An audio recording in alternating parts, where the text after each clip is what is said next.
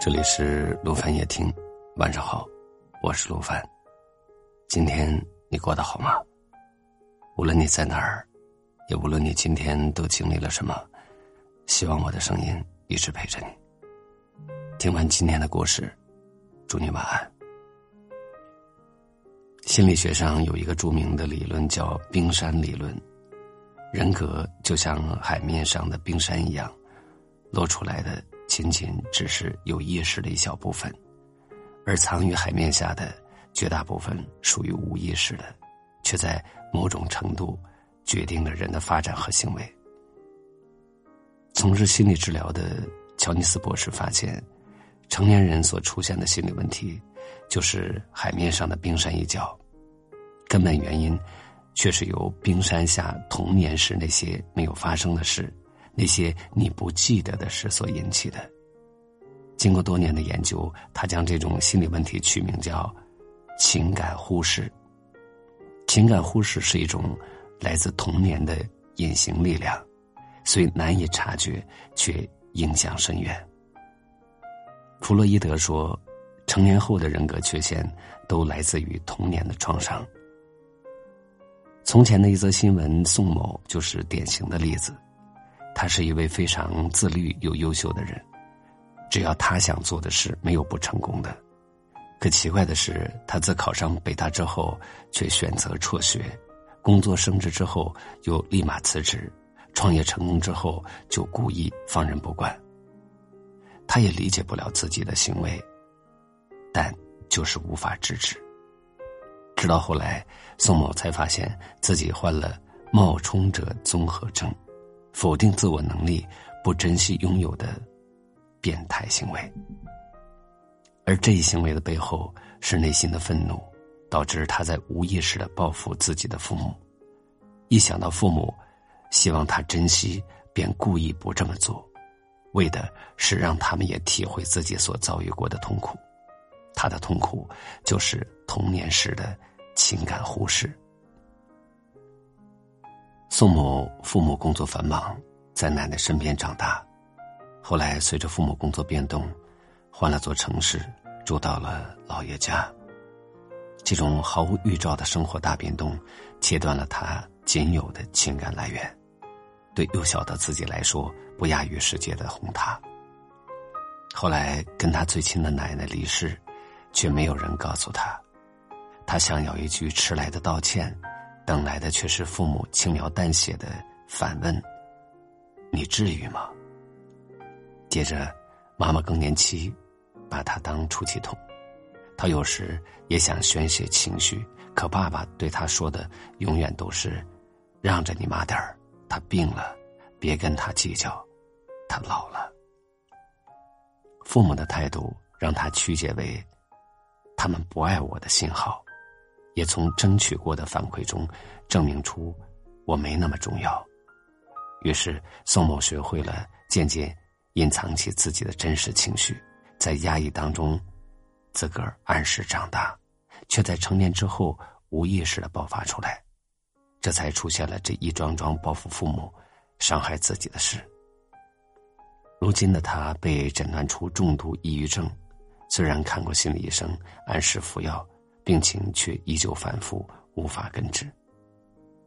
阿德勒说：“幸福的人一生都在被童年治愈，而不幸的人，一生都在治愈童年。情感被忽视的孩子，感情得不到他人的连接，情绪得不到外界的回应，内心大门会安安静静的自我关闭。长大之后，他们看似独立健康。”其实，海面下的冰山从未消融，甚至藏在你意识不到的言语行为里，偷偷作祟。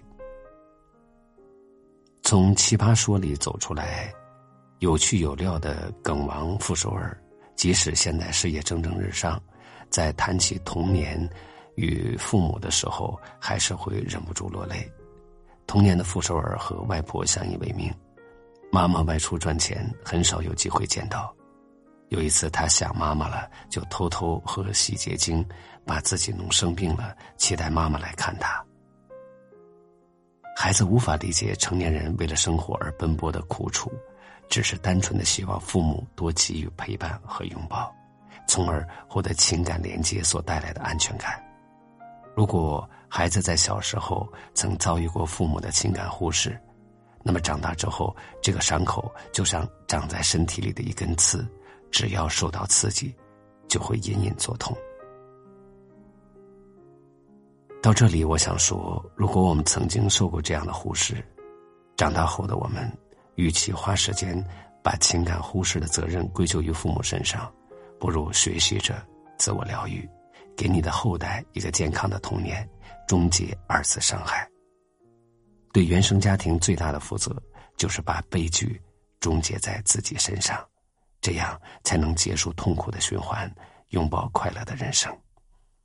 如果你正在经历你孩子的成长，那千万要记得，不要忽视孩子的感受，正视孩子的情绪，让孩子知道你们处在平等的位置，让孩子健康快乐的成长。当我们终于变得沉默寡言，才发现感情早已时过境迁。呆坐在空荡的房间，连见面都像是敷衍，只剩铺满灰的照片，心照不宣。最害怕城市掀开夜的眼帘，到大病一场，难以复原。这些年，回忆像雨点，淋湿的风筝断了线。原来承诺注定誓言，在所难免。我终于等到你这一句我不爱你，像影片的结局，重复的在放映。我又忽略你，日夜反复练习，要怎么才能忘了你？我就想等到你这一句我爱无期，像转世的流星，像灰烬沉入海底。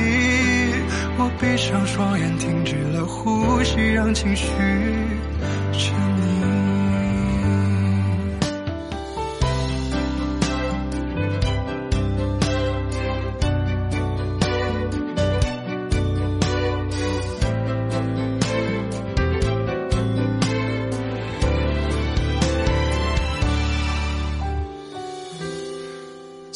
把城市掀开夜的眼帘，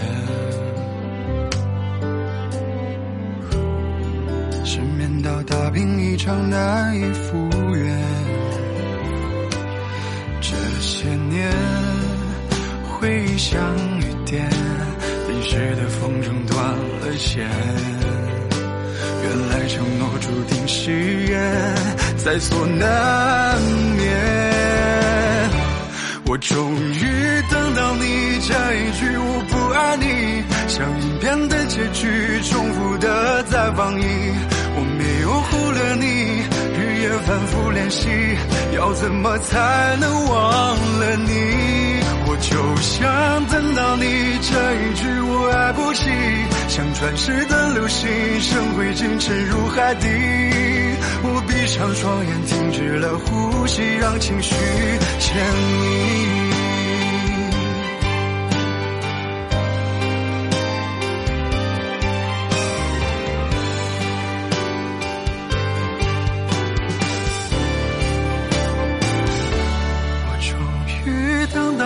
这一句我不爱你，的结局，重复的在放映。我没有忽略你，日夜反复练习，要怎么才能忘了你？我就想等到你这一句我爱不起，像转世的流星，成灰烬沉入海底。我闭上双眼，停止了呼吸，让情绪我闭上双眼，停止了呼吸，让自己沉溺。